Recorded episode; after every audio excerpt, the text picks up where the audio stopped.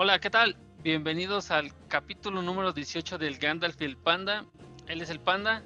¿Tú eres el Gandalf? ¿Qué onda, Panda? ¿Cómo andas? Bien, mi Gandalf. Ahora sí ya siento que al 100, recuperándome del, del buen Megatron. Ya ayer por fin pude ir a jugar fútbol y eso ya me da un poco más de energía. Entonces ya a- al 100. ¿Tú qué onda, Gandalf? No, todo chido, todo chido, triste triste por las acciones, pero ahí va. Un, puedo decirte que es momento de entrar. El problema siempre es el cochino dinero, ¿no? No hay- nunca es suficiente para, para entrar en estas ocasiones. Sí. O sea, ojalá me hubiera hecho caso y guardar dinero para poder entrar ahorita, ¿no? Pero es que cuando empezó a bajar empecé a comprar y pues bajó más. Entonces ya, ya Es no tengo. el problema, ¿no? Nunca sabes cuándo es el, el real deep. Si supieras, pues es que esa es el, la clave, ¿no? Promediar. También, pues como lo hemos dicho en varios capítulos, promediar. Sí, fíjate, bueno, ahorita digo algo, pero pues antes de eso, pues presentar a nuestro invitado del día de hoy, un compa ya de años que también está en el mundo de las, de las inversiones. No, pues eh, el buen Lauro lo conocemos desde, bueno, al menos yo lo conozco desde que era un Laurito, andaba, sí, pequeñito, o sea, con sus pequeñas inversioncillas, güey, en las manos. Este, Eh, y, y también trae buenos puntos, él vive del, del lado norte de nuestro país, con nuestro vecino en el norte, entonces puede darnos una buena perspectiva de, de pues cómo se ven los, pues estos escenarios ahorita tan difíciles. Y, y también pues sé que, que le gusta mucho el andar también ahí investigando y, y cuestionar el porqué de las cosas y, pues tratar de, de buscar una solución a, pues ahorita que se necesita, pues a, a ver cómo es la mejor manera de, de enfrentar este, esta volatilidad en el mercado, ¿no? Bienvenido, Lauro. Hola, Siéntate. hola Panda, hola Gandalf, gracias por la invitación. Es un gusto estar aquí con ustedes. Ah, pues es gusto, es todo, todo nuestro. Lauro, también pues mencionarles que pues a ti te han llamado mucho los ETFs, pero pues vamos empezando primero con pues cómo estuvo esta semana, ¿no? Estuvo un, un poco movida, Gandalf. Este, lo platicamos ahorita que el mercado ha estado muy, muy sensible, ¿no? ¿Cómo, cómo lo han visto ustedes? De hecho, han estado saliendo memes de que si decían que la cripto era volátil, el mercado no se queda atrás. Sí, Que eh, esta semana ha estado muy volátil el mercado, está muy sensible y cualquier situación ha estado impactando en todos, en todos los índices. Sí, así es, o sea, hasta casi en todos los sectores, ¿no? O sea, si tú ves como el Standard Poor's, un ejemplo, ¿no? Le pones desde que empezó el año y la mayoría, o sea, hay muchos rojísimos y muy pocos verdes, o de hecho se ve medio flat, ¿no? O sea, tal vez es como algo lineal, pero si ves el Standard Poor's, pues sí está en rojo. Y de hecho hay una que sí me sorprende, pues que sí está en verde, que sí ha estado en recuperación. No sé si se le esperaban, pero por ejemplo es ExxonMobil, ¿no? Que sí, o sea, en lo que va del año ya ha subido 30%. ¿Quién? Exxon, ExxonMobil, nadie lo, lo esperaría, ¿no? Es exacto, por eso que, que quien, fíjate, Gandalf, que sí, o sea, y, y- y con esto de los memes, o sea, como la montaña rusa tal cual, ¿no? Por ejemplo, yo que eh, por ahí le he estado jugando a, a variar o a promediar las entradas con PayPal, toma la que hoy estamos grabando el jueves eh, 3 de febrero y el día de ayer PayPal bajó un 25%. O sea, y, y- me aventé el, el reporte y pues o sea, lo que sí puede ser que haya causado, pues, digamos, una variación en el mercado hacia abajo, o sea, que, que se haya querido deshacer el mercado de la acción, es que solamente vendió menos que el año anterior, que el 2020, o tuvo menos ganancias que el 2020, pero con eso ya lo están castigando con un 25%, o sea, no, no creo que sea real, nada más eh, me gustó la palabra, están muy sensibles. Pero pues, Yo- ojalá tuviera ¿qué- qué dinero para meterle, ¿no? ¿No- ¿Qué dijiste? ¿No crees que sea real? Sí, o sea, no creo que debería merecer tanto el ese 25% de bajada, pues. Ah, ok, sí, sí. Pero fíjate, algo que sí he visto ahorita, también yo me metí a investigar o ver un poquillo más allá de PayPal y este, o sea, de lo que va del año, ha bajado ahorita un 50%, 54%, entonces está, sí lo han castigado pues a esa y a, a varias. Una de las que vi, o de los puntos rápidos que vi, es que sí les, le metió más que el año que el 2020 en cuestión de desarrollo y tecnología. no he entrado todavía a ese punto. Este, aquí tengo el reporte. Eh, no, no, he entrado al punto de qué en específico le metieron. Este, pero lo que sí me llamó la atención, pues, es que lo que causó una baja más grande es que esto de, de tecnología y desarrollo le metieron alrededor de, pues, 400 millones de dólares más que, el, que en el 2020. Este... y, fíjate, o sea, como dices, ahí estás, o sea, lo que estás haciendo yo a mí se me hace muy bien, que es el, promediar. Y la verdad, o sea, esta inversión puede que esté pegando ahorita, pero pues siempre lo que es el desarrollo es una inversión, una muy buena inversión, ¿no? O sea, algo deben de estar invirtiendo ese dinero eh, que se está yendo para arriba. Bueno, pues perdón, para abajo. De que PayPal quiere sacar su, su propia cripto también. Sí, de hecho desde el 2020, ahí leí, están trabajando en, tener su propia criptomoneda. Entonces sí, o sea, PayPal ya, ya lo hemos platicado mucho, ¿no? Y a lo mejor vamos a enfadar con eso, pero pues está raro, o sea, y, pues como que está hiriendo sentimientos ahorita de, los inversionistas y por eso creo que están, están vendiendo. Y de nuevo, espero equivocarme y, poder este, pues, hacer un buen movimiento aquí. ¿Ustedes qué, qué más vieron? ¿Qué más bajó por ahí en la bolsa? porque sé que fueron varias empresas que, que se han estado cayendo y yéndose al carajo. Sí, pues esos reportes sí les ha pegado, ¿no? Por ejemplo, Facebook, que, sacó su reporte al primero de febrero, creo, y este al parecer no, no cumplió las expectativas de los inversionistas y este, pues lo, se lo acabaron, ¿no? Este, bajó, bajó mucho sus, el valor de, su, o sea, bajó, acción. Bajó casi un 23-24%, que la neta sí, wow, o sea, 26, eh, llegó a 26 hoy. O sea, te imaginas, es un cuarto de lo que vale, de su valor. Lo castigaron mucho. Así es. Algo que sí escuché en las noticias, pues es que bajó su valor porque es la primera vez que presenta este pérdida de un millón de usuarios por trimestre en este año, en lo que va del año, pues. Entonces, eso le ha pegado mucho y aparte TikTok, ¿no? Que sí es una gran competencia para Facebook, que se ha llevado a muchos usuarios. También algo que no me queda claro es eso de que va perdiendo usuarios. No sé, según yo, es usuarios como al día, porque digamos que la plataforma te detecta si estás usándola no tanto de que cierres la cuenta. Entonces mucha gente ya no usa Facebook, o sea, sigue con tu cuenta ahí, pero ya no está viendo actividad en la aplicación, exacto. Entonces eso es lo que ha detectado porque en lugar de estar en Facebook estás en estás en este en TikTok, que también Facebook hablo de todas sus plataformas no o sea Facebook e Instagram que Instagram pues es la para mí para los jóvenes yo es la fuerte siento que hay más gente joven en Instagram que en Facebook. De hecho, yo creo que lo pueden ver con sus mamás. ¿Consideran que esta, este es el mejor dip que va a tener de Facebook? Así es. que cree que sea una buena oportunidad para, para meterle a, Facebook y confiar en que su metaverso va a despegar. Ah, la verdad, o sea, lo que yo siempre he visto en Facebook, o sea, e, este ha sido yo creo que su bajón porque o sea, estaba muy arriba, pero Facebook siempre tiene estos temas de, siempre o problema ajá, controversiales o problema con el gobierno o que se manipularon las elecciones, falta de buena información que se fue, este pues ahorita no cumplió con expectativas. Si te, o sea, si ves la gráfica siempre tiene esos bajones y siempre se recupera. Yo sí lo vería como una buena entrada, porque por ejemplo ahorita está en 237 dólares y su máximo 378, o sea, tiene más de, más de 100 dólares. Bueno, pues ahorita lo vimos, ¿no? O sea, perdió un cuarto de su valor, pero yo, yo lo veo como buena entrada.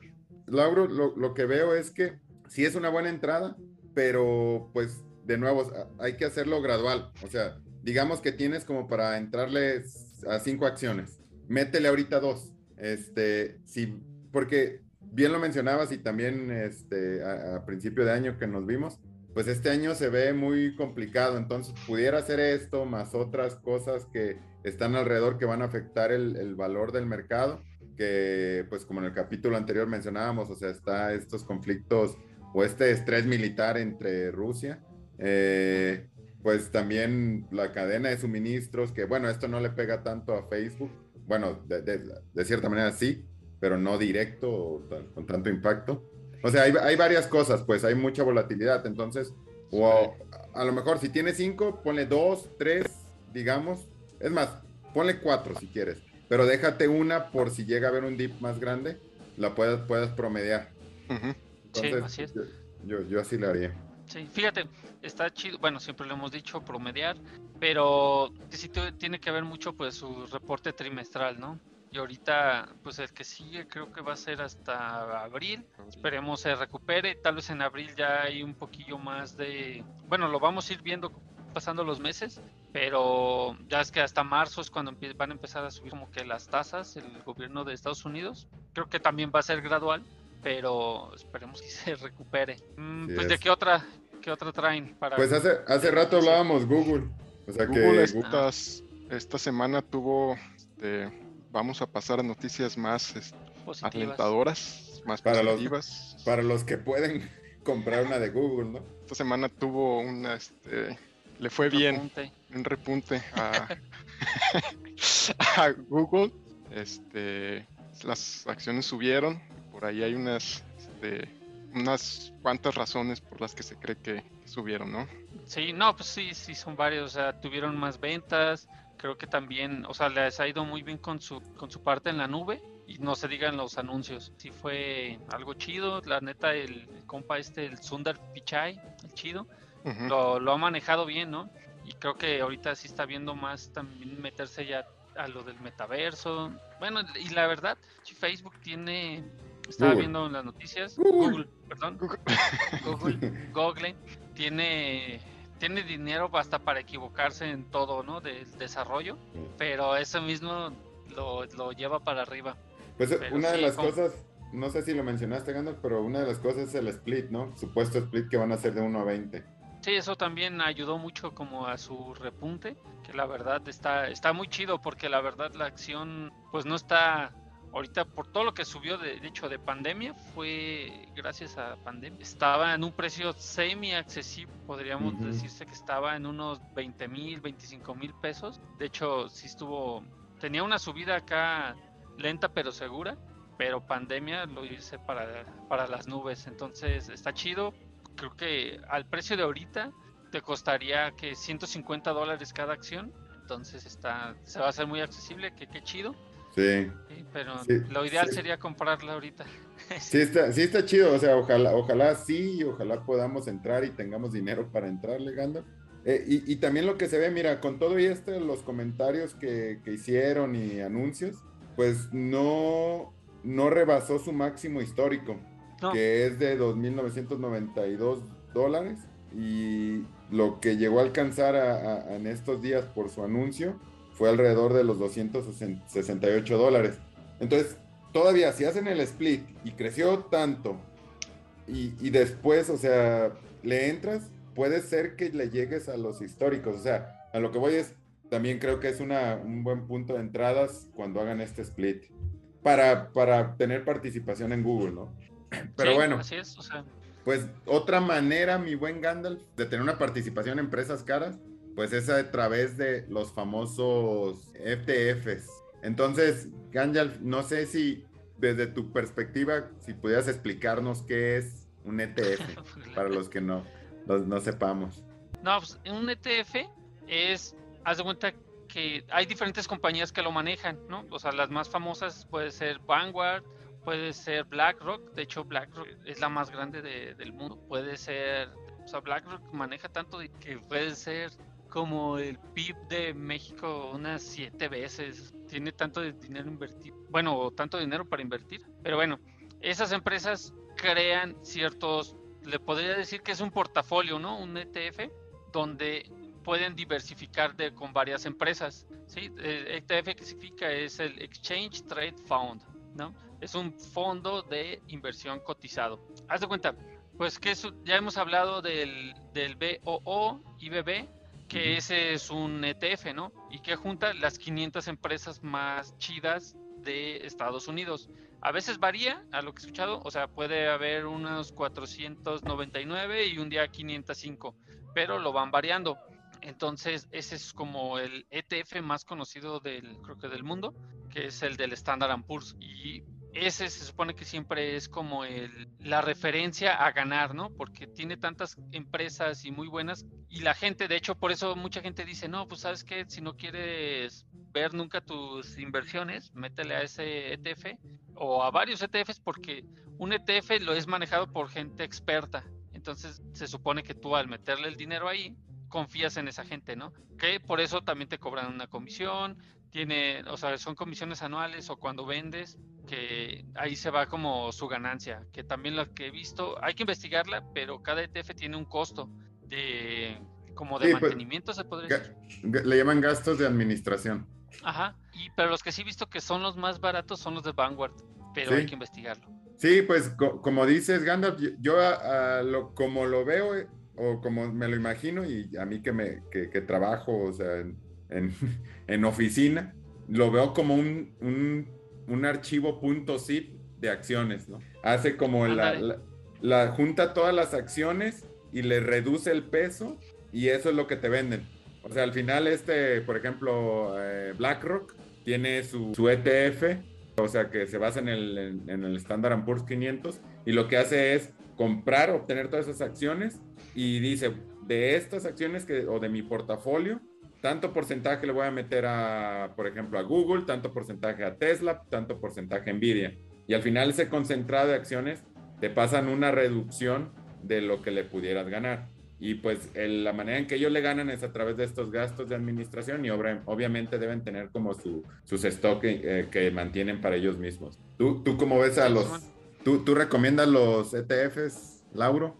Eh, definitivamente sí es una forma de inversión recomendada para alguien que quiere hacerlo a largo plazo, que está buscando un rendimiento a largo plazo, porque, bueno, los ETFs tienen diferentes objetivos, ¿verdad? Este, eso es lo que es un ETF, es un cúmulo de acciones, como ya lo dijeron, pero que tienen objetivos. Hay ETFs que su objetivo es este, generar porcentajes de ganancia, de otros este, que, tratan de seguir nada más a un índice, otros que generan, este, que te van a generar muchos dividendos. Entonces tú, tú tienes que definir qué ETF quieres comprar que se adecue a tus objetivos el Lauro, ese que mencionas, bueno, se me hace chido. No, creo que nunca lo había escuchado de un ETF que te dé dividendos o los mejores dividendos. ¿Ese cómo funciona? Bueno, espero no atorarte.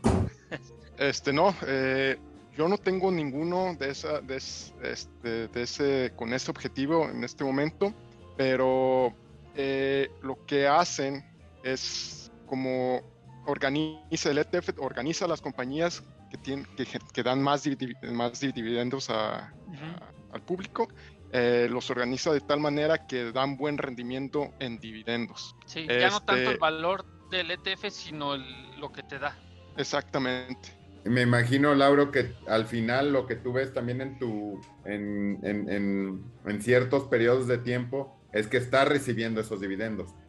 Puedes usar uno de sus ETFs para acomodarlo en tu portafolio de, este, de acciones, ¿no? Que, tengas un ETF eh, que constantemente te va a estar dando buenos dividendos en, en, periodos de, escasez, ¿no? Por ejemplo, uno que yo vi que me daba, que me daba así buenos dividendos era un ETF que tenía de China, MCHI, MCHI.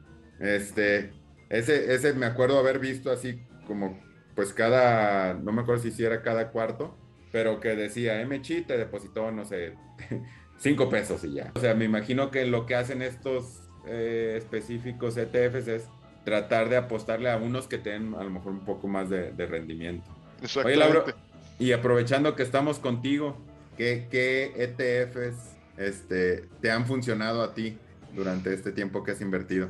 Pues miren, yo he hecho un poquito de trampa al acomodar mi portafolio. Generalmente yo siempre, siempre he tenido ETF pero he hecho un poquito de trampa porque uso a, estas instituciones grandes como Fidelity o, Charles, Charles Schwab, que son instituciones muy grandes financieras, este, que te ayudan a hacer, un, a, hacer tu portafolio dependiendo de tu objetivo. Si quieres este, tener objetivos este, de alto riesgo o, quieres este, objetivos de largo plazo. Eh, pues este fíjate, perdón por yo no lo llamaría trampa, sino que pues, estás haciendo tu tarea, ¿no? Estás haciendo una investigación, quieras o no, de que te estás basando de alguien más, pero traen su trayectoria, ¿no? También no te estás yendo con eToro, ¿no? De su comercial, no se lo llegaron a ver de eh, Panda está invirtiendo en acciones, mientras que Lauro se está haciendo menso, pero porque él sigue a, Panda, ¿no? Y, Panda tiene buen rendimiento, pero es algo así, ¿no? Sí, pero con profesionales, pues, ajá. Sí, exacto, exacto. Entonces, lo que te ofrecen estas dos instituciones es acomodarte tu portafolio sin, sin, que, sin cobrarte, pues. Tienen servicios donde ya este, puedes ah, hablar con un experto y que te ayude a, a, tener mejor rendimiento, ¿no? Y una pregunta, tú, uno como, como Mexa, ¿puedes eh, solicitar el permiso con ellos o tienes que tener una cuenta? Este, no sé. ¿Tú tienes cuenta con ellos? Tengo cuenta con, con Fidelity, con Charles Schwab. Y de la que quería hablar hoy era, era de las ETFs que tengo con, con, con Charles Schwab. Este, son el portafolio que con el objetivo que, que generé para, para, este año fue de, de, alto riesgo. Y de la forma en la que me lo acomodó fueron puros ETFs, este, no le invirtió a nada de, bonds o, o, oro, no deja mucho cash, es dinero en, este, de reserva, sino todo, todo lo que yo le esté mandando constantemente lo va a estar, lo va a estar invirtiendo. Entonces lo que genera, fíjate lo que tiene, este, lo que me gustó de, esta institución, Charles Schwab, es que tiene un índice, a lo mejor lo han escuchado, que se llama RAFI Fundamental Index. Este RAFI Fundamental Index fue creado por una compañía que se llama Research Affiliates.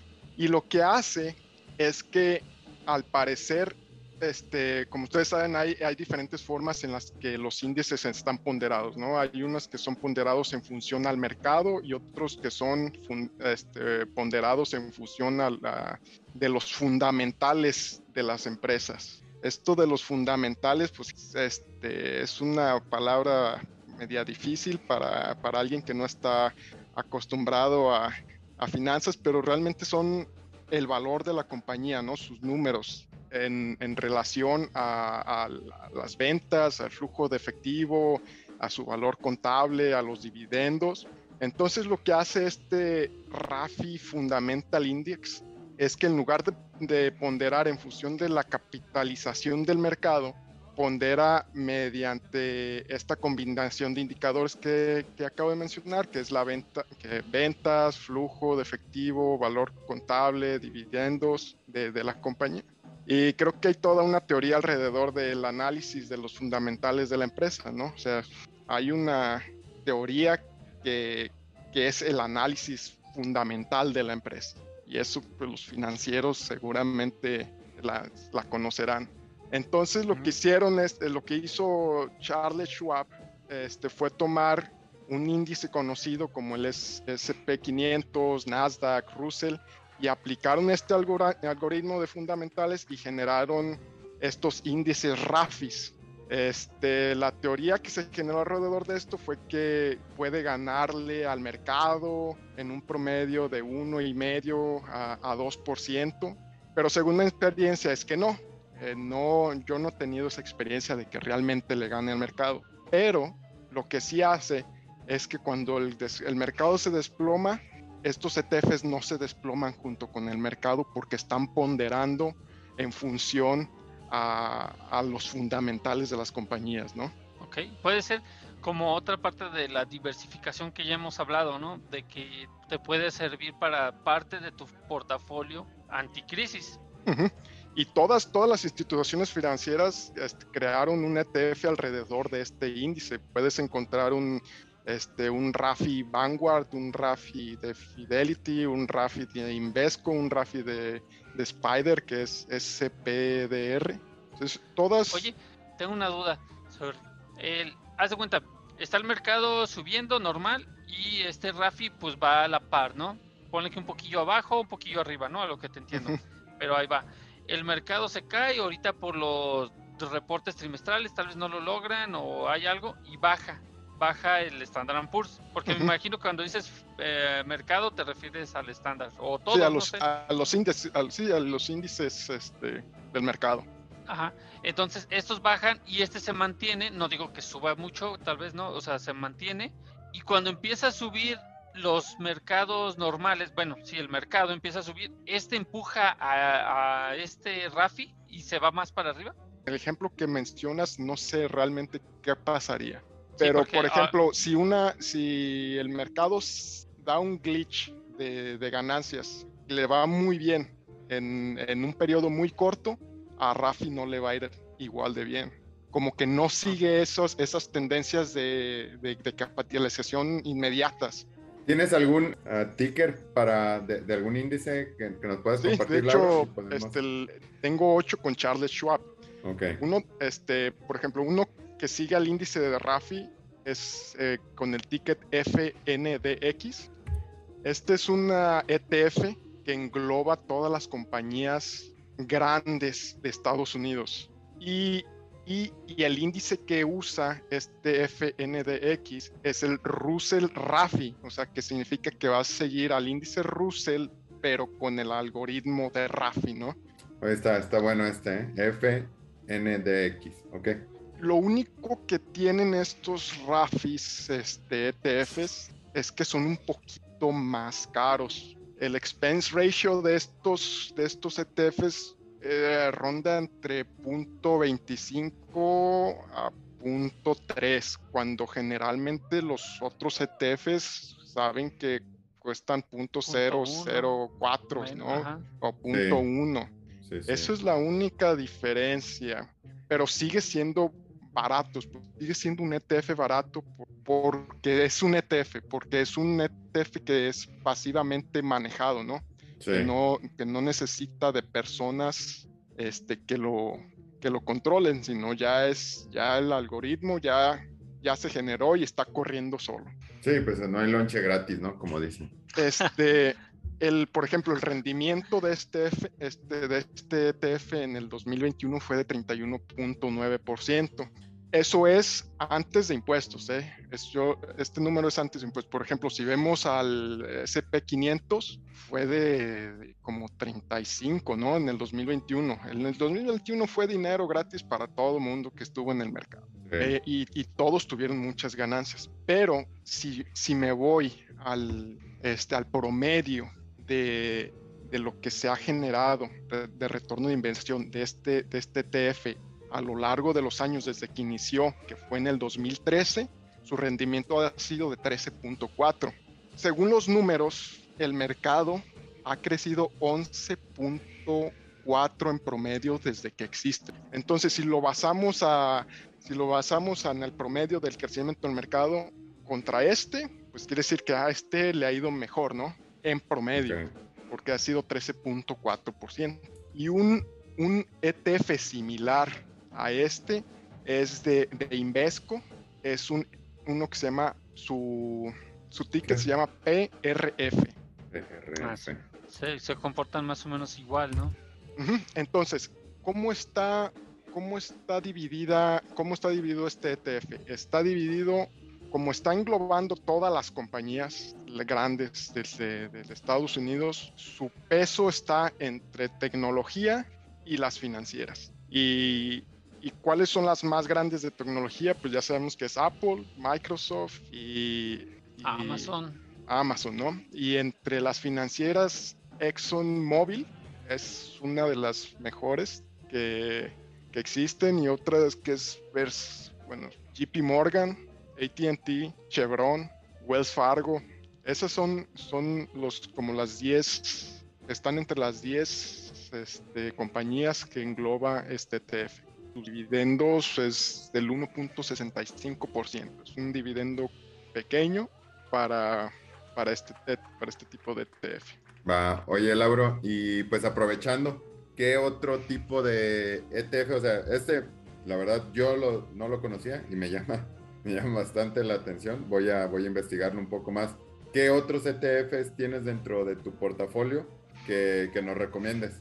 Este, voy a, voy a dar una recomendación parecido al anterior, pero en, lugar de que siga a Rafi, este eh, índice de Rafi, este de, Russell, este sigue a Down, Down Jones. Ah. Este es también de, de, esta compañía de Charlie Schwab. Eh, su ticket es SCHX. La forma en que está dividida, eh, repartida este ETF es, igual entre financieras y tecnológicas y una muy parecida es, es una muy conocida, muy popular que se llama BOO. B-O-O. Ah, ok. El, BU, ¿El de Vanguard? El de Vanguard.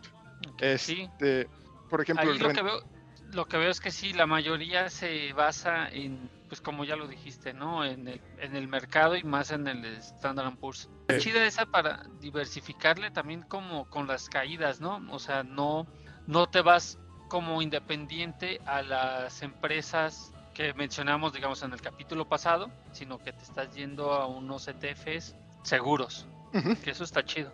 Por ejemplo, la forma en que se, se puede diversificar este, en ETFs o sea, ya un ETF es diversificado, pero ¿cómo te puedes diversificar usando ETFs? Usando ETFs de alto dividendo o este, usando ETFs que engloben todas las compañías como los, los que acabo de mencionar o ETFs que engloben a compañías pequeñas, que a veces las compañías pequeñas pueden dar mejores rendimientos así espontáneos, ¿no? Eh, claro tienen, tienen más para dónde crecer. Sí, que, que, por ejemplo se preguntarán, pues probablemente para los que no conozcan mucho de esto de, de ETFs, pues cómo, cómo investigar, ¿no? O sea, cómo, dónde yo puedo encontrar o saber este tipo de, de compañías. Entonces, Una pues, opción que tienes para investigar es etf.com.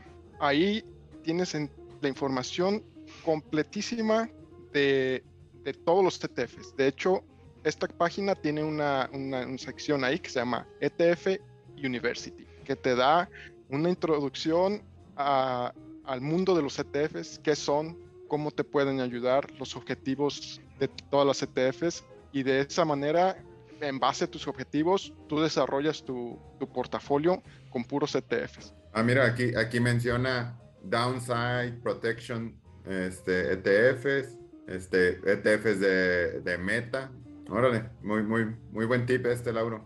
ETF.com. Nadie se lo imaginaría. sí, está tan simple que no, ¿verdad? exacto, cabañas.com. Eh, renta, renta caballos, caballos de seguro. Y es importante que lean los prospectus de, todos los ETFs. De ahí viene toda la información y los otros de.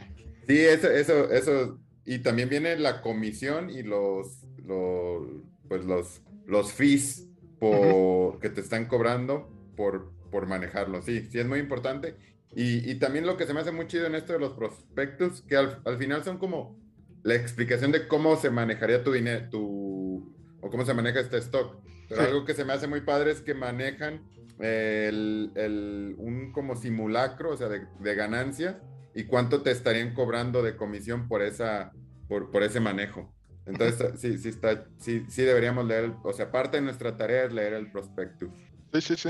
Ahí define el objetivo y, te ayuda a definir tu objetivo como inversionista. Bien, es que está chido porque en el ETF, lo que me gusta de los ETFs, yo no, la verdad no tengo tantos, pero puedes diversificarte en empresas que no están, digamos, tan fácil de llegar a ellas, ¿no? O o no sé, acá en México en GBM tal vez no encuentras alguna empresa luego, luego, pero ya está en ese ETF. Sí, o sea, hay ETFs que, por ejemplo, ETFs que te que yo tengo ETFs que, engloban este, compañías internacionales en, desarrollo, este hasta eh, que posiblemente no estén en la bolsa, ¿no? Porque es lo que te digo que invierten tanto en empresas que tal vez todavía, como dices, hay empresas muy chicas que ni están en la bolsa y que están en desarrollo pero las mismas páginas como Vanguard o BlackRock están invirtiendo en ellas. Sí, hasta hay TFs de, real estate también. Exacto, sí. Pues ahí están las como las fibras, bueno, acá en México. también o no sé si en Estados Unidos ¿cómo se le llamarían? ¿También son fibras en lo del real estate? No, ¿cómo se llama ese concepto? ¿Qué es la fibra, Alan? Es, es que hay diferentes tipos de fibras, ¿no? Pero la fibra es algo que es una compañía, ya depende, tengo que hay varias, invierten en bienes inmuebles, esa es como su, su, este, su inversión en bienes inmuebles, ya puede ser que esté invirtiendo en un edificio, en la construcción, eso, o invirtiendo también en un edificio como para renta, pero la mayoría, o hay muchas donde, bueno, es que hay una infinidad, o sea, naves industriales, donde ellos se encargan de la renta, o ya sean en plazas, centros comerciales, haz de cuenta que ellos son dueños del centro comercial y ellos se encargan de la renta, de todo. Entonces, lo que yo he visto, digamos, de algunas fibras, que no te tienes que ir tanto como por el precio, porque como que fluctúa o baja, sino más por el, el dividendo, lo que te paga el rendimiento, porque es como si fuera una renta. Sorry por, por Lola, les mando saludos. Ah, es que están grabando nuestros amigos de SOS Encontrando Mascotas. Un saludo para ellos. Saludos. Pero no sé si más o menos te, te, te, respondí la pregunta, Lauro. Sí, entendí, entendí ese concepto, pero no sé si eso ex, existe en un ETF. Tal vez sí, no, no lo sabemos. Pero lo que veo aquí, o sea, también te maneja ETFs de, de, de Bitcoin, ¿no? Basados en Bitcoin. Está, está muy interesante esta página, Lauro. ETF.com. Para es que, que la chequen nuestros amigos de Sí, la chequen y, Fanda, y, y cada quien, o sea, creo que creo que es una muy buena estrategia de diversificar y no quieres meterte tanto en temas de, eh, de estar investigando en una empresa en específico, sino un sector, un, un objetivo, como decías, Lauro. Está, está, está, muy bueno, ¿no? O sea, a mí me interesa Bitcoin y cripto, aquí hay, ¿no? Eh, este, eh, me interesa que eh, enfocados a, a, energía o que, que se, esté basado en energías limpias, también vi uno por ahí. O sea, le puedes, le puedes encontrar. Obviamente, puede haber algunas que no encontremos aquí en México a través de GBM Plus, que es la más popular eh, y que, que, que, digamos la que la mayoría utilizamos, pero siempre está esta opción de abrir TD Ameritrade desde aquí, desde México. Y siempre hay, o sea, siempre las compañías ya tienen sus, ya tienen, ya, ya hay muchas opciones de dónde de agarrar. Si, por ejemplo, si, si, en México no, no están las que yo mencioné, pero siempre hay similares que, que otras compañías pueden tener, como Vanguard, uh, Blackrock. BlackRock. ¿Sabes cuál es el, el, tema que yo he visto aquí en México? Y, y, y lo mencionaba Gandalf hace rato también.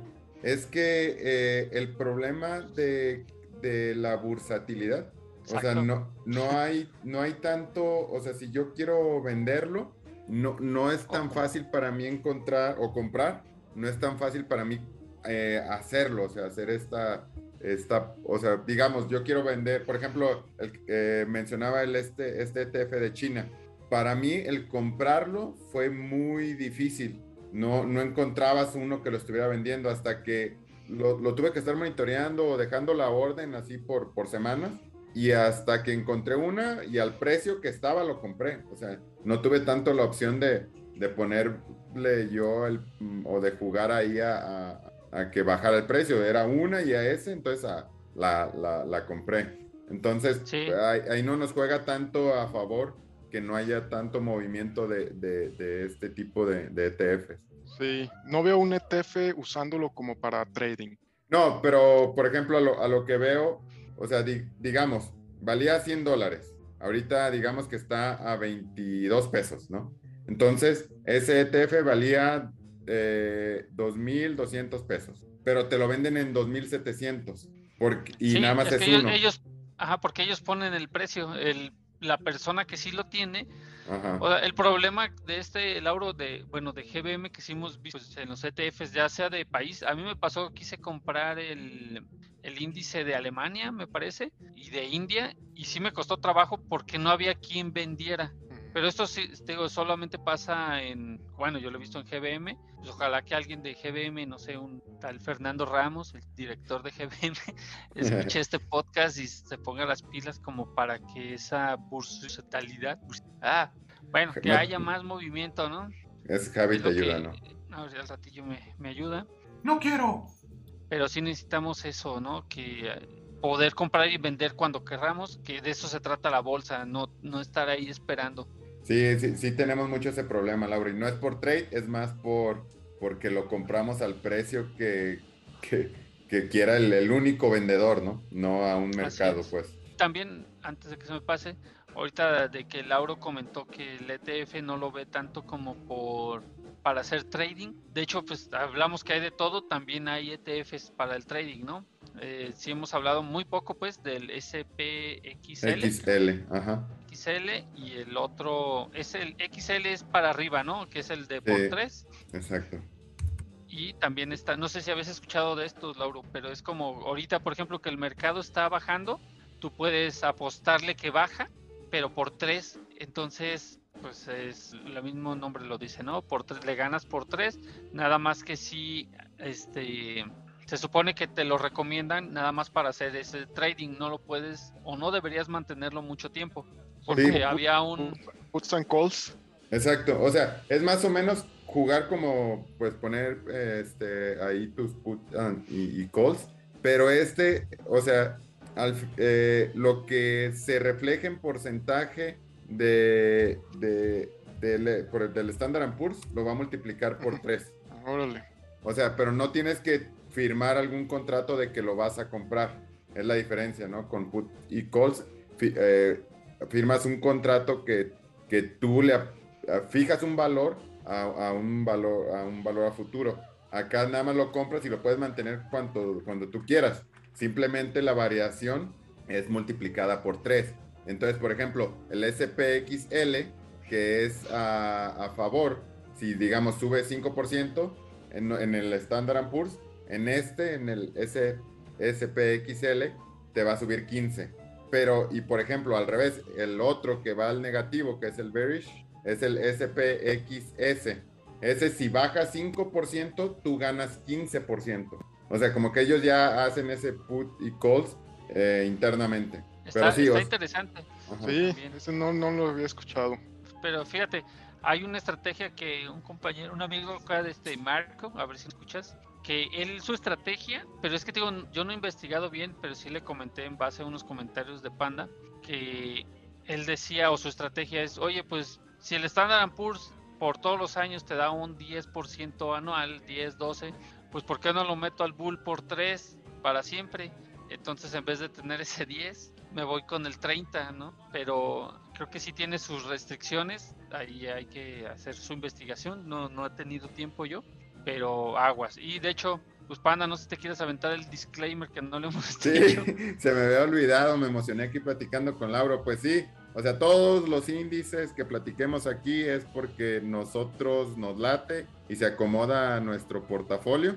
Hagan su tarea, investiguen y vean si a ustedes les funciona. Este no es un consejo de que lo compren, es una perspectiva de una plática entre compas para que ustedes determinen si les funciona o no. Sí, y abrirles el, eh, un poco más el panorama. Bueno, para eso estamos, ¿no? Porque, de hecho, por ejemplo, con esta conversación con Lauro, sí, eh, bueno, hay muchos ETFs que yo no conocía, ¿no? Entonces te abre más el, el abanico de inversiones. Si ya es mucho, ahora tienes más. Oye, eh, Gandalf, ¿tú algún ETF que, que, sigas en particular y que creas que te vaya, que te esté funcionando?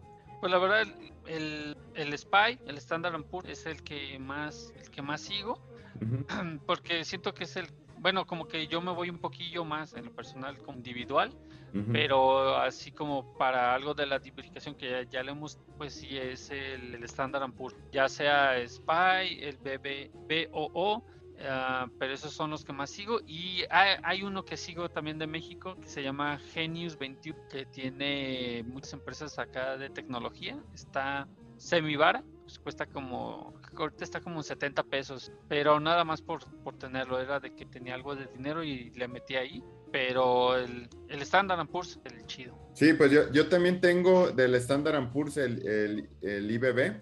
También como Lauro tengo el BOO. O sea, Aquí es exactamente lo mismo, pero aquí mi manera de diversificar es entre compañías que tienen los índices. Este, pero es exactamente lo mismo. También tengo este de, tecnología o que está basado en, en, innovación disruptiva, que es el ARKK.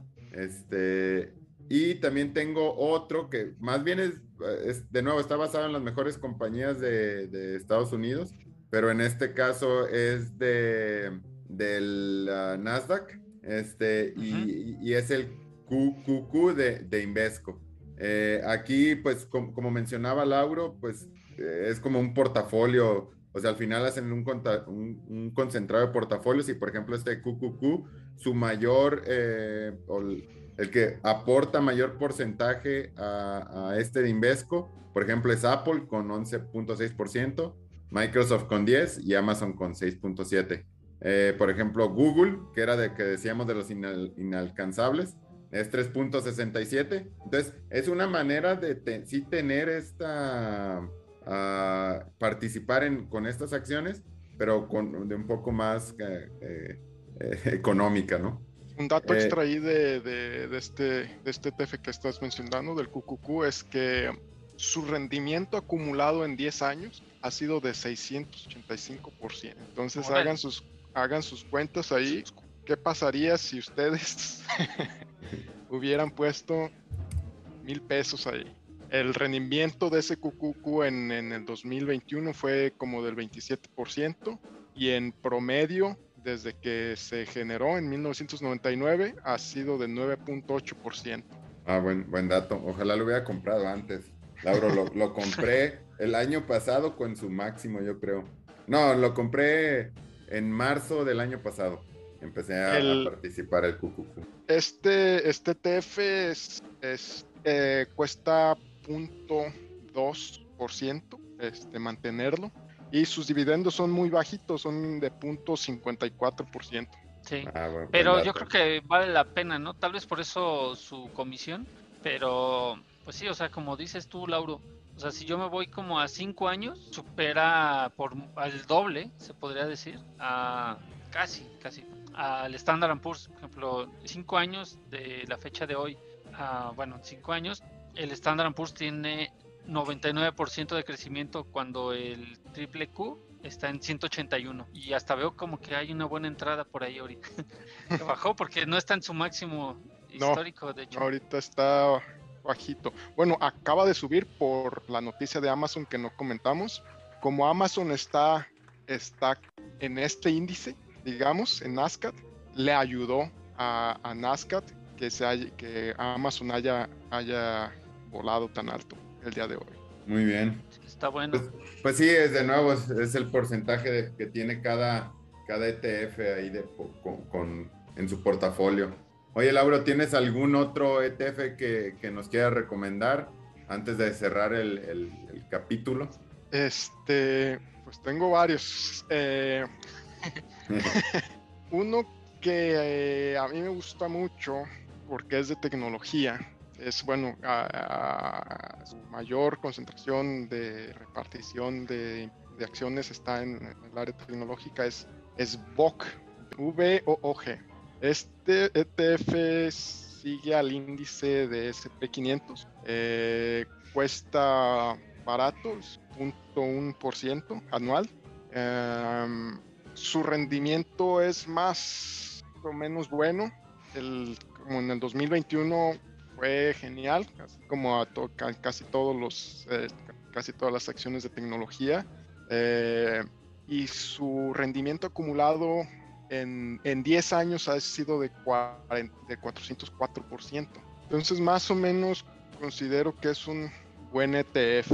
Hay, hay, hay mejores pero este es como uno de mis favoritos. Ahí creo que, bueno, fuera del aire cotorreamos, no sé si lo puedes decir, o sea, se parece mucho al B, o ¿no? Del Standard Poor's, ya lo dijiste, pero ¿qué lo diferencia la G con sin G?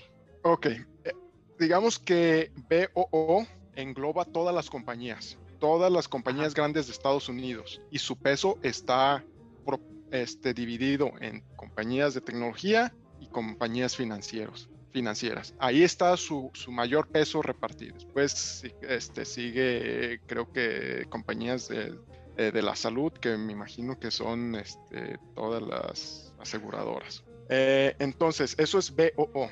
Es un cúmulo de, de acciones de todas las compañías grandes, repartidas entre, entre financieras y tecnología. Entonces luego existe este que se llama BOOG. La G es de growth, de crecimiento. Lo que hay, hay diferentes ETFs también, que son catalogadas como de value y de growth. Lo que hacen las ETFs de growth es le apuestan al crecimiento de, del revenue, de la ganancia de la compañía, del flujo de, y del flujo de dinero. Eso es lo que le apuesta a, las, compañías, el crecimiento. Pero, ¿y las compañías, bueno, es que siguen siendo del Standard Poor's, nada más que lo diversifican diferente, ¿no? Su porcentaje es diferente. Sí, Gandalf, mira, por ejemplo, aquí en el BOO, para información y tecnología, su porcentaje es de 29.2% de, de ese, digamos, de ese portafolio. Para el BOG es 44.1%, o sea, puedes ver que hay un incremento más en los en, las acciones invertidas en tecnología.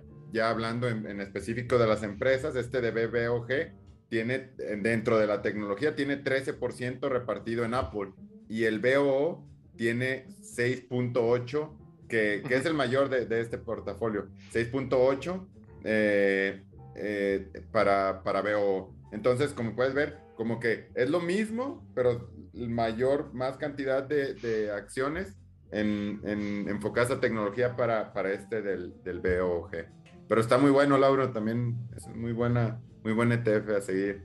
Y existe otro que se llama VOOV. Okay. Y en esa le dan más peso a las compañías financieras. Mm, ya, o sea, ahí ya entra, no sé, el JP Morgan, ah, Banco de América, Wells Fargo y esas. Johnson Johnson, por ejemplo, las, las, entre las 10 primeras de BOV está Johnson Johnson, Walt Disney, eh, Exo, uh, ExxonMobil. Ah, pero pero entonces no es financiero, es, diferente, ¿no? Es financiero, financiero y, o sea, financiero es el más, de los más grandes junto con healthcare. Con, con healthcare. Ah, ok, ok. Morgan, Coca-Cola, Comcast, Chevron. Sí, y está chido, ¿no? Que hagan esa diversificación, o sea, fíjate, es algo que yo no, creo que sí las había visto, pero nunca me había puesto a investigar de cuál era su diferencia. Entonces está chido porque ya tienes ahorita lo que ya nombró Lauro, tres opciones diferentes de a qué irte, qué tal. el, el, que le está apostando chido en healthcare en el 2020 le fue mejor, más lo podemos comparar, porque 2010, sí, 2020, porque todo lo que era relacionado a, no sé, pone a cubrebocas, a las estas vacunas, todo, no sé, cosas para la salud, tal vez sí se dispararon, ¿no? Estaría chido compararlo. Pero sí está, está muy bueno saber también esos tres puntos que, que, existen. Y volvemos al mismo punto anterior, los ETFs te abren un abanico enorme. Sí, pues para diversificar dentro de la diversificación. o sea, o sea, realmente esta parte de diversificar nos referimos, pues, o sea, también a lo mejor yo soy, soy, un poco más precavido en esa parte y diría, no, pues es ridículo que en, compres una de BlackRock y una de, este, de, Vanguard que, que, se enfocan a lo mismo. Pero bueno, no sabemos si, si, por ejemplo, lo que me estoy tratando de proteger en esa estrategia es si, si BlackRock, que dudaría mucho que pasara, llega a quebrar, ¿no? No sé. Este, sí, y es que ah, ahí esta respuesta ya digamos que nos la está dando Lauro, ¿no? Con esas comparaciones, o sea, nada te dice que la de BlackRock, o sea, no es igual a la de Vanguard tal vez BlackRock le está invirtiendo un poquito más a Facebook, pero en lugar este los otros invierten un poco más en Google, ¿sí? Entonces ha de tener esas variaciones que al final ha de ser muy parecido, pero pues una u otra te da te va a dar un poquillo más. Perfecto. Oigan, pues vamos vamos ahora sí cerrando. Gandalf, pues tu, tu conclusión de los buenos ETFs. Pues mira, mi conclusión de este capítulo es que nada me llevó mucho aprendizaje. porque no, se me hizo muy chido porque nunca, bueno, en todos los programas que llevamos, nunca habíamos hablado un poquillo más a fondo de los ETFs y estuvo muy chido, por ejemplo, eso nunca te lo hubiéramos imaginado, el ETF.com, ese es un super tip que, que, nos llevamos, o sea, ya no te metes directamente a la plataforma, a cada, o sea, Vanguard o BlackRock, no te metes directo porque ellos te están vendiendo su producto, ¿no? Pero acá lo que veo con ETF.com, pues es otro, tienes más opciones. Esto es con la, algo que me voy que está, está muy chido. Muy bien. ¿Y tú, Ah, bueno, yo. Ah, bueno. Pues yo, yo Gandalf también me, me llevo, o sea, se, se, me hace muy, muy buena y pues para abrir esta parte de todavía ampliar más mi diversificación con los ETFs, o sea, coincido contigo. Y, y pues también, eh, pues el consejo que, que he dado antes es que la mayor parte de su portafolio debe ir a un índice basado en el Standard Poor's. Lo aprendí, o sea, yo invertí en China, invertí en India, en índices de China, índices de India, índices de Alemania, y el que mejor me dio fue uno de Estados Unidos. La principal razón que, que yo creo es porque el mercado que nos está rigiendo es el de Estados Unidos. Entonces, si por algo sale una noticia en Estados Unidos que no le está yendo bien a China, el ETF de China va a ser afectado o el de Alemania. Entonces, tiene mucha variación. Al final, como de cuatro años, eh, mi ETF de China me dio un rendimiento del 30%. Y ahorita tengo más o menos el mismo rendimiento del 30% con, con los de Estados Unidos, pero le he estado invirtiendo constantemente. O sea, el promedio de lo que le he estado metiendo constante me, me ha dado más. Entonces, eh, pues lo que yo sigo concluyendo es, pues sí, ver qué más opciones hay pero sí, la mayor parte de mi portafolio está en ETFs, que es lo que tiene menor riesgo. Ya si quieren arriesgarle, como digamos, un poquito más, busquen otras estrategias que mencionó el buen Lauro, este, pero, pero con, digamos, de irte a, bajo riesgo, te vas a mediano riesgo, y ya las acciones son de más alto riesgo, y ya después hay criptomonedas que son mucho más alto riesgo, ¿no?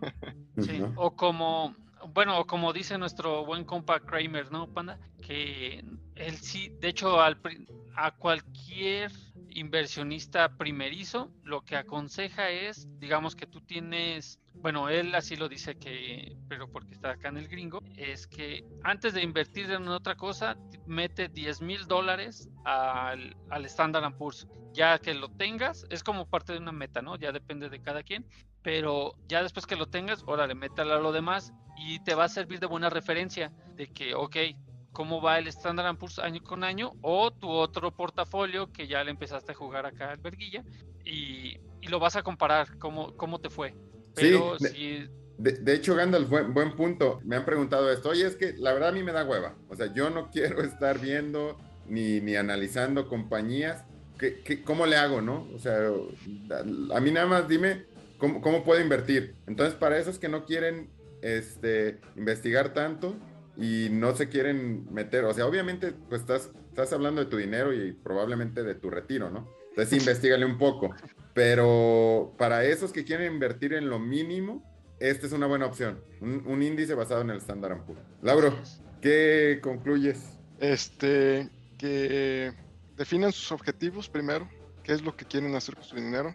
Los ETFs te dan una gran variedad este, de opciones para cualquier objetivo que tengas en mente. Y ahí está etf.com, encuentras gran variedad de información que puede ayudar a crear tu portafolio o si no escoger un solo ETF y ahí este hacerlo hacerlo que crezca junto, junto con el mercado. Ya hablamos de QQQ que ha dado un rendimiento de más de 600% en 10 años acumulado. Este está eh, Spider, que le gusta mucho a Alan, Spy, que también es un, es un, es un ETF que, que, crea, que ha crecido mucho, y este, o, si no, uno más seguro, uno más seguro que es que englobe todas las compañías, por ejemplo, BTI, BTI es un ETF que engloba todas las compañías.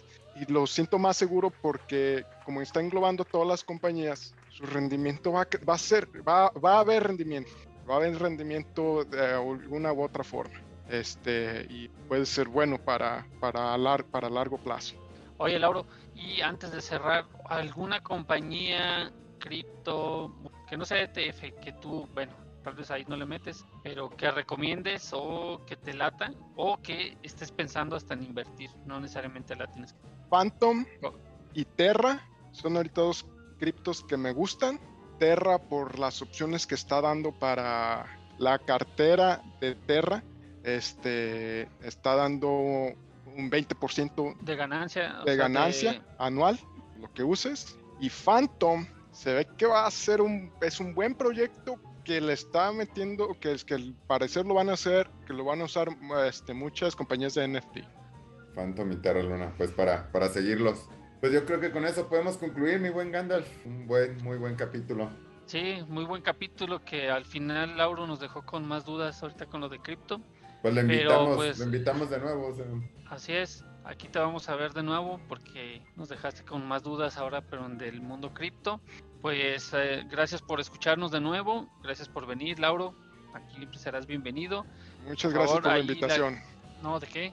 Y pues a la gente que nos escucha y tenga dudas o quiera que hablemos de algo o, o quiera ser invitado al, al programa, pónganlo ahí en Spotify. Ahí hay una parte abajo del capítulo donde pueden poner sus comentarios. Siempre escuchamos, bueno, perdón, siempre leemos todo y intentamos contestarlos. Pero pues ahí estamos. Entonces, eso ha sido todo en, en otro capítulo del Gandalf y el Panda en las inversiones. Y nos vemos en la próxima. ¡A Muñoz! ¡Huge!